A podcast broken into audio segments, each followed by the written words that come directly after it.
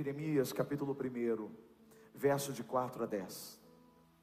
A palavra do Senhor veio a mim dizendo: Antes de formá-lo no ventre, eu o escolhi.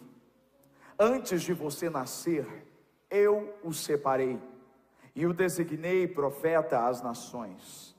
Mas eu disse: Ah, soberano Senhor, eu não sei falar, pois ainda sou muito jovem. O Senhor, porém, me disse: Não diga que é muito jovem. A todos a quem eu enviar, você irá e dirá tudo o que eu ordenar a você. Não tenha medo deles, pois eu estou com você para protegê-lo, diz o Senhor. O Senhor estendeu a mão, tocou a minha boca e disse-me: Agora ponho em sua boca as minhas palavras. Veja, eu hoje dou a você a autoridade sobre as nações e reinos para arrancar, despedaçar, arruinar e destruir, mas também para edificar e plantar. Como você já deve saber, o tema deste mês é Eu vejo o futuro. Eu amo falar sobre futuro. Desde criança, eu sempre fui apaixonado, encantado pelo futuro, porque ele é inédito, ele é intacto. Isso me dá uma esperança. O futuro, obviamente, requer um pouco de imaginação, porque não se pode enxergá-lo com os olhos da face. Mas ele não se concentra nas circunstâncias. O futuro não depende daquilo que a gente está vivendo agora, simplesmente. Isso quer dizer que o futuro ele ignora a lógica. É por isso que quando você pergunta para uma criança o que ela vai ser quando ela crescer, você se surpreende com as respostas. As crianças, elas sabem que o futuro não se esbarra na razão, assim como nós adultos também deveríamos saber.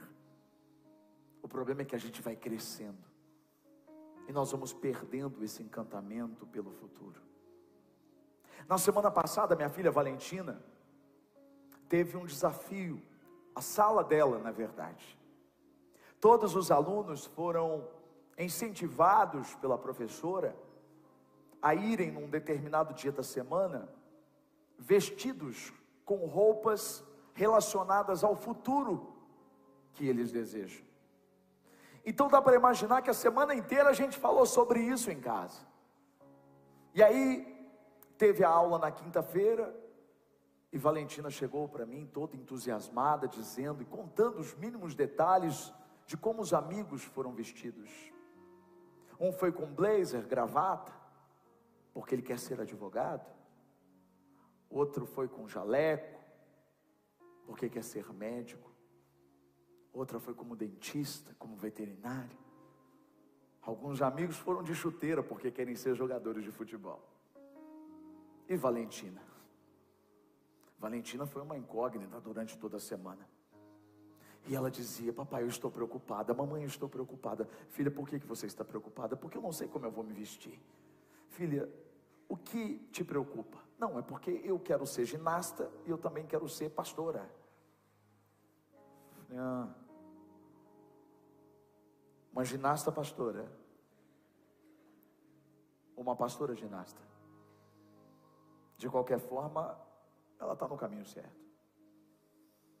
Porque, como pastora, ela também vai ter que enfrentar umas barras. Não pode perder o equilíbrio. E diante de alguns irmãos abençoados, ela vai ter que dar uns mortais.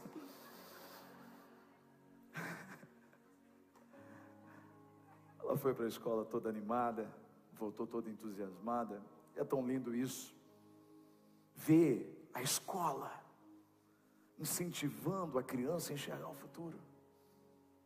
O futuro tem que ser o assunto da escola. Mas o futuro não é apenas o assunto da escola, o futuro também é o assunto da igreja. O futuro está o tempo todo aqui. Desde o momento em que nós começamos este culto, tudo que fizemos aponta para o futuro. Você acha que a ceia que celebramos, ela diz respeito apenas a dois mil anos, quando Jesus morreu naquela cruz por nós? Não. O sentido de celebrarmos a ceia todos os meses, o sentido de nos lembrarmos disso, conforme a ordenança de Jesus, é porque no final o apóstolo Paulo diz: até que ele venha, uau, quando nós celebramos a ceia, nós estamos apontando para o futuro que diz que ele virá. Jesus vai voltar. Esse é o assunto que nos prende, esse é o assunto que a igreja mais divulga. É isso que nós somos chamados para dizer. Nós anunciamos para este mundo perdido há um futuro, e neste futuro o Cordeiro, ele volta como leão. Meu Deus! Isso precisa nos animar.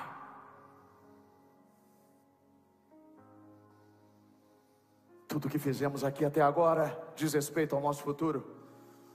Enquanto cantávamos canções, talvez você pense, ah, eu não gosto de cantar, então deixa eu dizer uma coisa para você: você vai ter problema no seu futuro. Porque o que nós vamos fazer na glória é exaltar o nome do Senhor é cantar santo, santo, santo, santo é o Senhor, digno é o Senhor de receber a honra, a glória e o louvor. Estamos sendo treinados, o que fizemos aqui é, na verdade, uma sombra do que está por vir no futuro. É por isso que ele está à procura de verdadeiros adoradores que o adorem em espírito e em verdade. Se você tem dificuldade de ser igreja, se você acha que ser igreja é ficar sozinho na sua casa, você tem um, um sério problema. Porque toda vez que nós nos reunimos como igreja, nós estamos apontando para o futuro, porque iremos conviver uns com os outros no céu. Tudo aqui lembra o futuro. O Senhor o tempo todo está falando a respeito do futuro. Sabe, irmãos, Quantos de vocês chegaram aqui? Em muitos cultos, talvez até hoje, sem esperança total de futuro. Mas nesse ambiente, na presença do Senhor, vocês voltam a sonhar com o futuro como se fosse uma criança entusiasmada. É isso. Porque a fé vence o medo. E a gente então finalmente enxerga o futuro.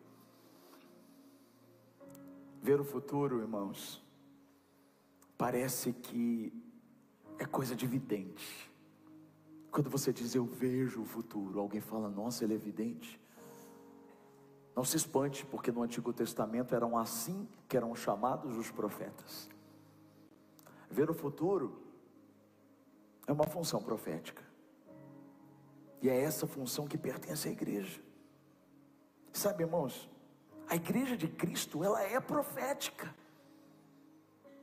O que o mundo diz que é visionário, para a gente é profético, porque é um dos dons de governo que estão descritos na carta à igreja de Éfeso. A igreja de Cristo precisa ser profética, por quê? Porque ela é o farol que aponta para o futuro. A igreja de Cristo ela é profética porque ela é a voz que traz à existência o que ainda não existe.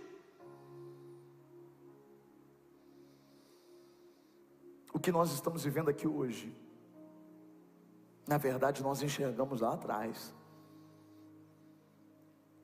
Falamos sobre isso lá atrás. E eu não estou falando simplesmente uma estrutura física. Evidentemente, se você vê os primeiros cultos lá da Bento Carlos, aqueles que foram gravados, você vai ver em muitos cultos eu dizendo como ia ser o nosso futuro, que é exatamente isso que a gente está vivendo aqui, e muitas outras coisas que ainda vão acontecer. Eu falava isso. Eu dizia: um dia nós vamos ter vários cultos. Um dia nós vamos ter tantas câmeras. Um dia a gente vai ter isso. A gente vai ser assim, assim, assim. Mas é mais do que isso. Eu me lembro que quando eu cheguei para apresentar o jornal, uma fala muito comum em cidades. Eu ouvia as pessoas dizendo assim: não, São Carlos é cemitério de pastores. Aqui o evangelho não tem força, porque a cidade é idólatra. Ah, eu profetizava e continuo profetizando. Não tem cidade idólatra que não se renda diante do Senhor Jesus. São Carlos não é idólatra. São Carlos pertence ao Rei dos Reis e Senhor dos Senhores. E todo joelho vai se dobrar, e toda língua vai confessar que Jesus Cristo é o Senhor dessa cidade.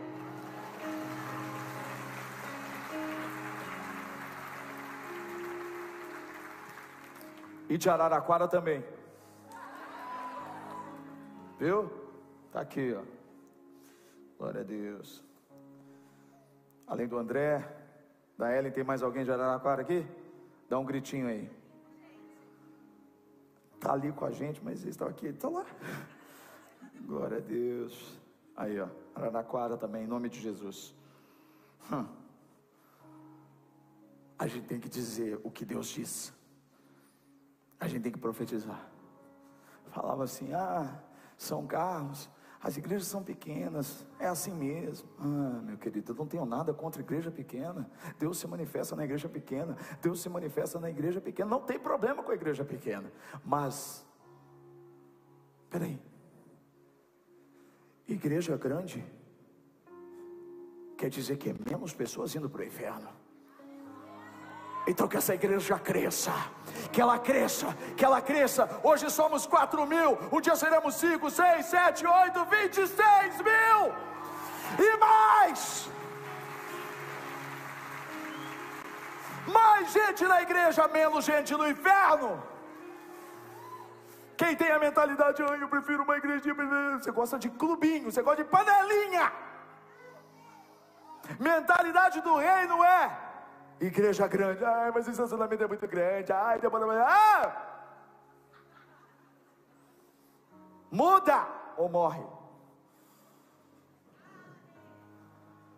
Igreja grande, eu não quero só que a missão e encorajamento seja grande, não. Eu quero que o reino cresça nessa cidade. Mas alguém tem que acreditar, eu acredito. Eu acredito, eu acredito. É por isso que nós vamos crescer, nós vamos continuar crescendo. Estamos no terceiro culto, vamos para o quarto culto, vamos para uma sede, vamos para o campus, vamos para a rodovia. Ah, porque falava, não, igreja tem que ser no centro, é mesmo. Não, se fizer a igreja lá perto da Getúlio, vai, você acha que alguém vai? Ah, não vai Uber? Ah, sério? E ainda nas costas da rodovia, mas vamos para a rodovia, vamos para a rodovia, vamos para a rodovia. Igreja na rodovia, nossa, vai ter que pegar a rodovia para a igreja. É, porque as cidades vizinhas virão, a rodovia será como uma avenida para essas cidades vizinhas adorarem o Senhor aqui. Meu Deus! Me ajuda! Você crê nisso? Está registrado isso. Aleluia. Oh, meu Deus. Assim, quem esses loucos que causou congestionamento nas rodovias da região? Ah. Oh, meu Deus do céu. Quem esses, como que eram? O bitolados. Quem são esses bitolados, meu Deus? Mas o que, que tem lá? Tem Jesus, filho. Tem Jesus. Um dia, um dia passou um Uber aí, foi trazer uma pessoa aqui. A pessoa falou, pastor, o, o Uber. Era um culto assim normal. A pessoa parou e falou assim: Nossa, o Uber falou assim: Quem é que vai pregar? É o Dave Leonardo? Falou, não, meu querido, é só Jesus mesmo, né? Não tem. Falou, rapaz, o Dave vai vir aqui, mas mas não vai caber mais do que já cabe. Amém? Porque quem traz as pessoas aqui não é o Juliano, não é o Dave, não é o Cláudio Duarte, não é a Gabriela Rocha. Quem traz as pessoas aqui é Jesus Cristo, o Rei dos Reis. Quem atrai a multidão, mata a fome da multidão. Jesus é o pão vivo! Meu Deus! Che... Aleluia. A Viviane só fica mandando mensagem. A sua calça saiu da calça, a camisa saiu da calça. Aleluia. Me empolgo, irmãos. Me empolgo. Oh, meu Deus. Aleluia. Irmão, eu amo falar de futuro. Porque escreve tudo que a gente está falando aqui, já é uma realidade. Já é. Vai acontecer. Sua família vai estar aqui com você. Aqui não, vai ter que ser um lugar maior, porque não vai caber. Sua família vai estar, seus amigos vão estar. Vão estar, meu irmão, vão estar. Meu Deus do céu, é futuro. A igreja tem esse papel. Eu quero ser como a professora da Valentina. E eu quero desafiar você a se vestir para o futuro. Se vestir para o futuro é se preparar para ele. Eu não estou falando que aquele, aquele coleguinha da Valentina que colocou o jaleco vai vir atender aqui já semana que vem como médico. Mas ele começou a criar um ambiente. É isso que Deus está fazendo com a gente. Ele desperta dentro de você o futuro, os sonhos. Ele coloca dentro de você isso. Ele vai te preparando para cada etapa. Mas para vestir as roupas do futuro, nós precisamos nos despir das roupas do passado. Nós precisamos nos preparar para isso. E o Senhor tem paciência conosco. Quando eu olho para essa palavra, eu vejo o Senhor falando com Jeremias a respeito do futuro dele, é o chamado dele. Jeremias foi um profeta maravilhoso, um profeta que marcou, sofreu muito, mas ele foi um homem que marcou a geração, tanto que nós estamos falando dele aqui hoje. Mas Jeremias, como muitas vezes a gente, a gente não, não entende o futuro, porque a gente está muito preso com o que a gente está vendo. É por isso que o Senhor, quando vai falar com ele lá na frente, diz assim: Jeremias, eu é que sei que pensamentos eu tenho a vosso respeito, pensamentos de paz e não de mal, para vos dar o futuro que desejais. Então vocês vão passar a buscar a mim, e eu os ouvirei, eu serei achado de vocês. Eu é que sei que pensamentos tenho, eu é que sei que planos eu tenho. Às vezes o futuro nos assusta.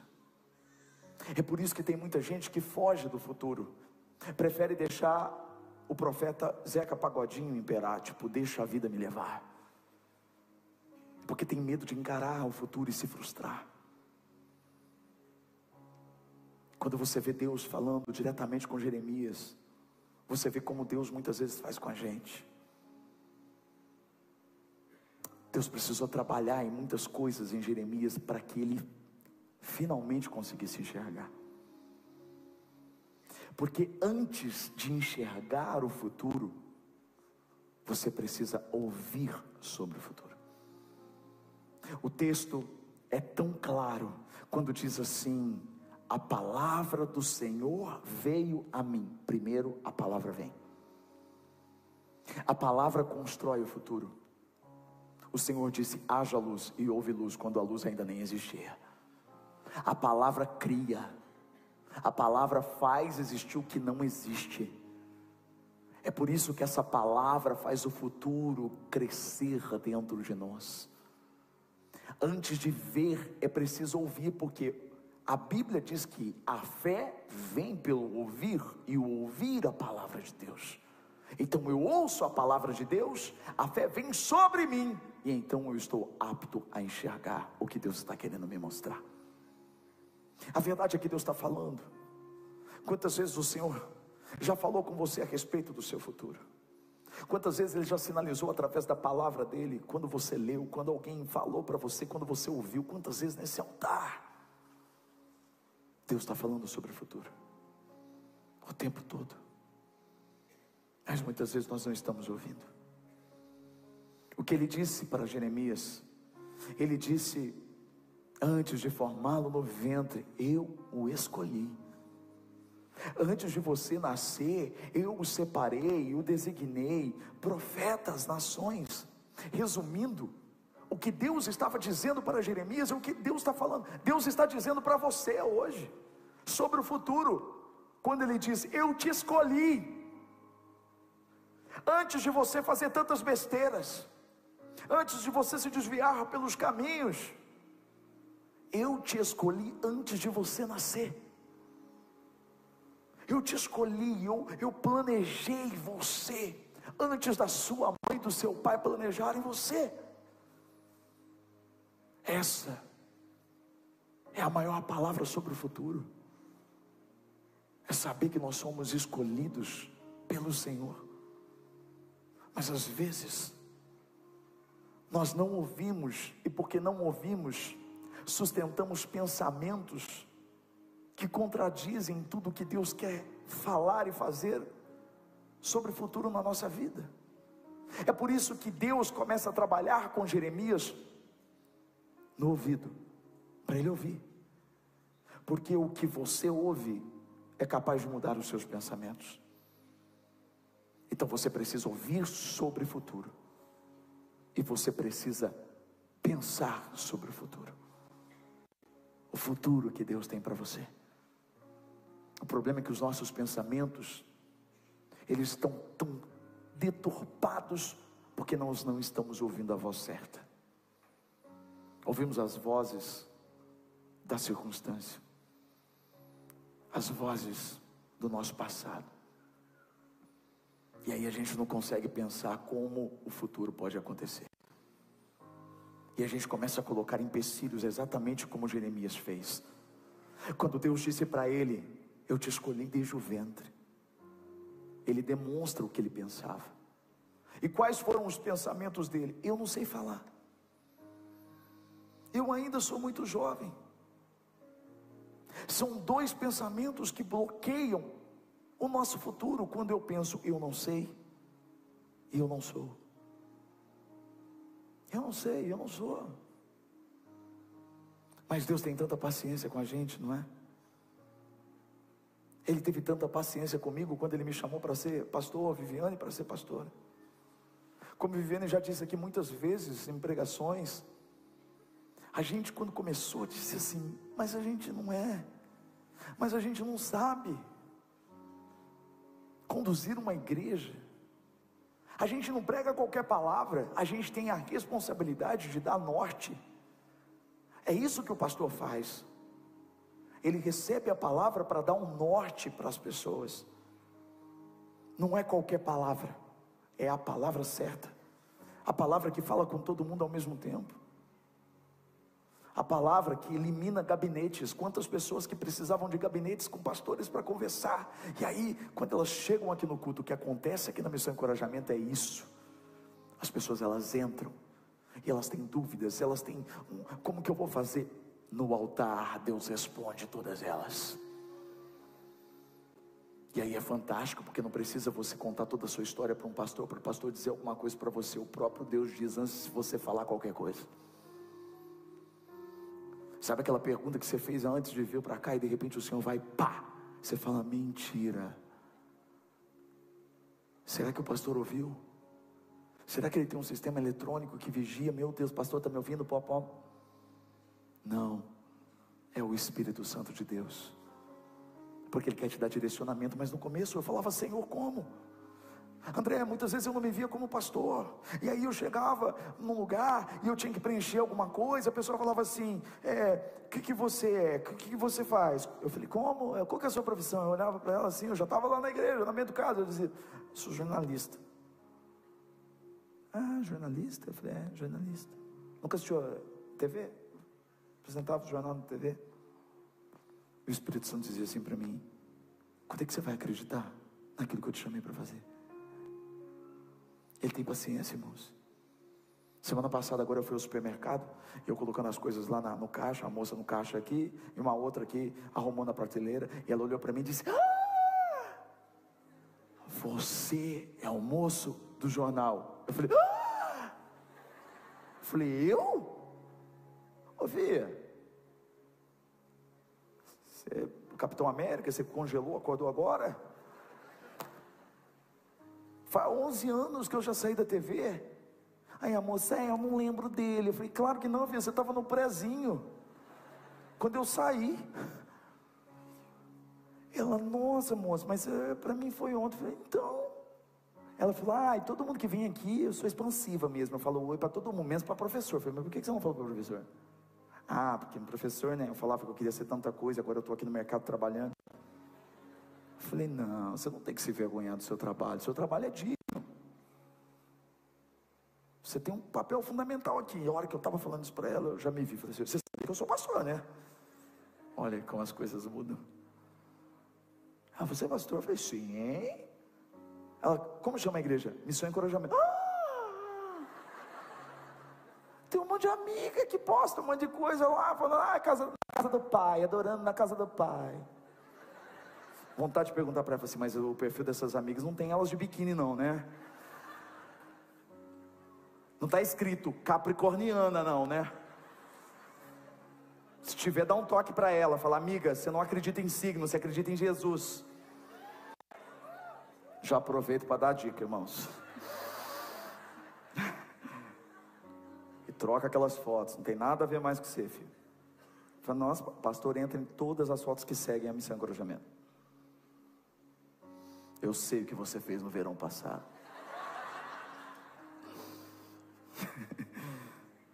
Alguém colocou alguma coisa nisso aqui.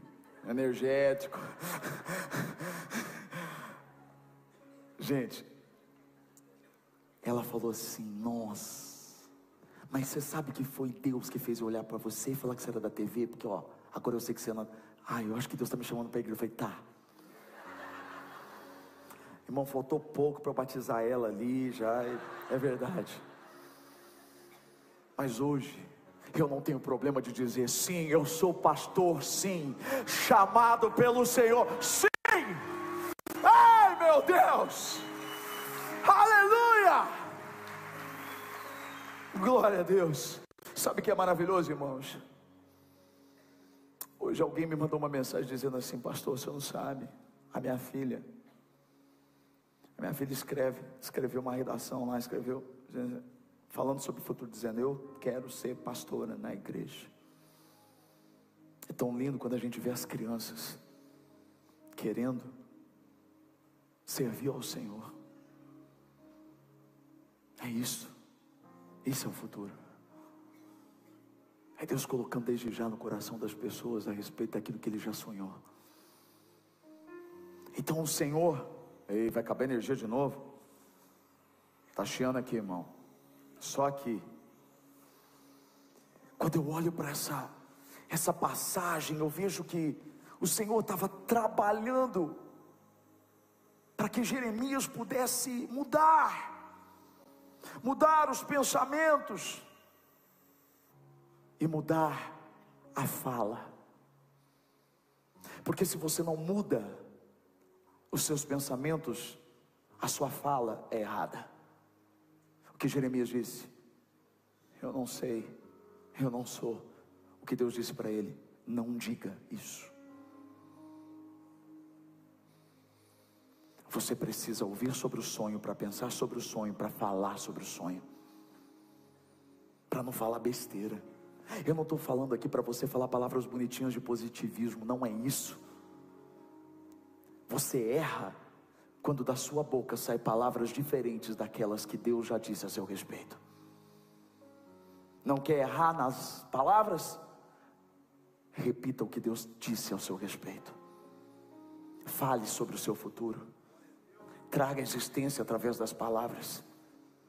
Isso não é otimismo, isso é fé. Pastor Ariane hoje estava a gente estava saindo para embora ali, ela, o pastor Rafa estava ali, e ela disse assim: É porque quando meu filho nascer, eu falei: Uau, ela nem está grávida ainda, mas ela já está falando do filho dela que vai ser criado na igreja.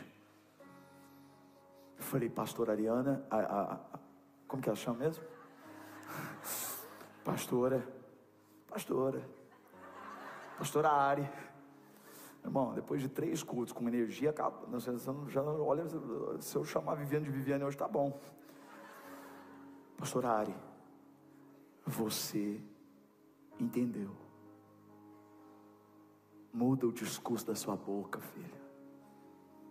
Muda as palavras da sua boca. E Deus te dá garantias disso. Quando eu olho para a Bíblia, eu vejo Deus dando garantias do futuro para Jeremias. É por isso que o salmista diz: És tu que garantes o meu futuro. Quem garante o seu futuro não é o seu trabalho, não é a sua empresa, não é o lugar onde você está, filho, não é ninguém, é Deus. Quem garante o seu futuro é Deus. Então, antes de nós enxergarmos o futuro, nós precisamos ouvir, nós precisamos pensar e nós precisamos falar. E qual é a garantia que o Senhor nos dá? A maior de todas as garantias, Ele mesmo. Olha o que diz o texto. Ele fala para Jeremias: Não tenha medo deles, pois eu estou com você para protegê-lo, diz o Senhor. O Senhor está dizendo: Eu tenho um futuro para você e eu vou com você. Isso é demais. A maior garantia do futuro é saber que você tem Deus com você. Muitos se enganam, porque não existe futuro sem Deus. Quando Moisés estava todo preocupado, quando o Senhor disse para ele: Você vai ser o libertador de Israel. Ele disse: Mas como, Senhor? Como? Eles não vão me ouvir, eles não vão querer me seguir. O faraó não vai. O Senhor disse para ele: Eu estou com você. Eu vou com você, Moisés. É por isso que lá na frente, quando o Senhor disse, depois que o povo adorou o bezerro de ouro, o Senhor disse: Eu não vou mais, não. Vocês seguem aí. Eu vou abençoar vocês tem muita gente que iria de boa, por quê? Porque acha que a bênção. Não, não. Não adianta você ter a bênção e não ter o abençoador. Sem a presença de Deus não existe futuro. E a garantia do seu futuro é que Ele está dizendo: Eu estou com você. Não tenha medo. Eu estou com você. Deus já está lá no futuro.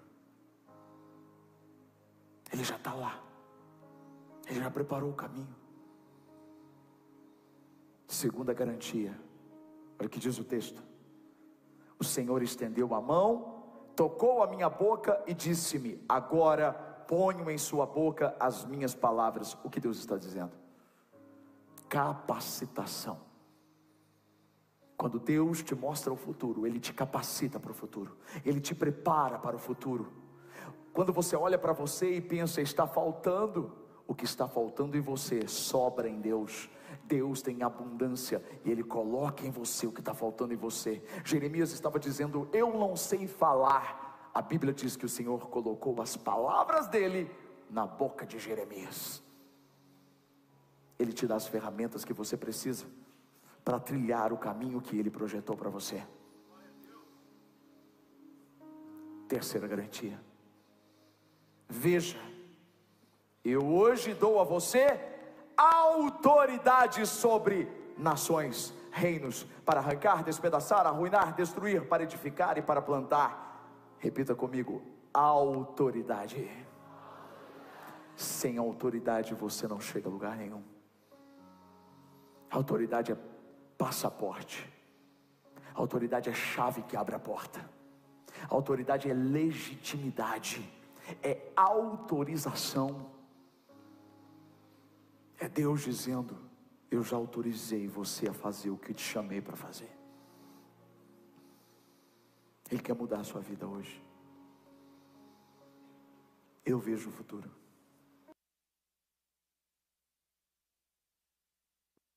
É um futuro extraordinário. É um futuro lindo que você precisa crer. Para ver. Não é ver para crer, mas é crer para ver. Fecha os olhos.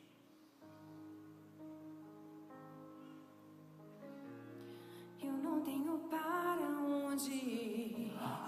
Teu perfume está marcado em mim. Oh, meu Deus. A sombra de tuas asas eu estou. Oh, Senhor.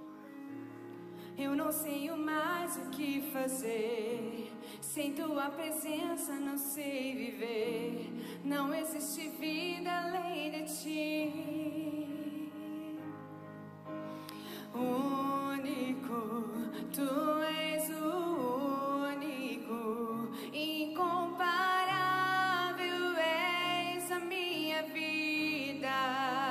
Fica de pé, diga isso. Diga isso para ele. Não cabe outro amor. Tudo que tem sou é tudo tem. Assim, ó. Irresistível. Irresistível foi tua voz a me chamar. Palavras de vida eterna só tu tens pra mim. Irresistível.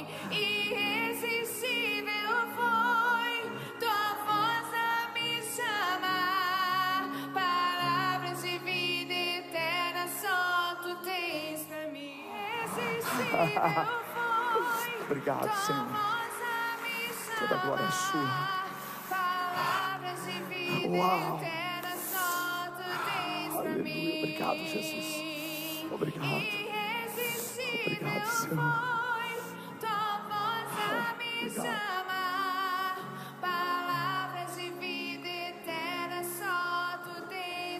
Levanta suas mãos. Que o grande amor de Deus, o Pai, a graça do Filho Jesus Cristo e a comunhão com o Espírito de Deus seja sobre você, sobre a sua casa, sobre a sua família, hoje e para todos sempre. Vá viver o futuro que Deus tem para você. Amo vocês. Até amanhã, sete da manhã na live. Deus abençoe.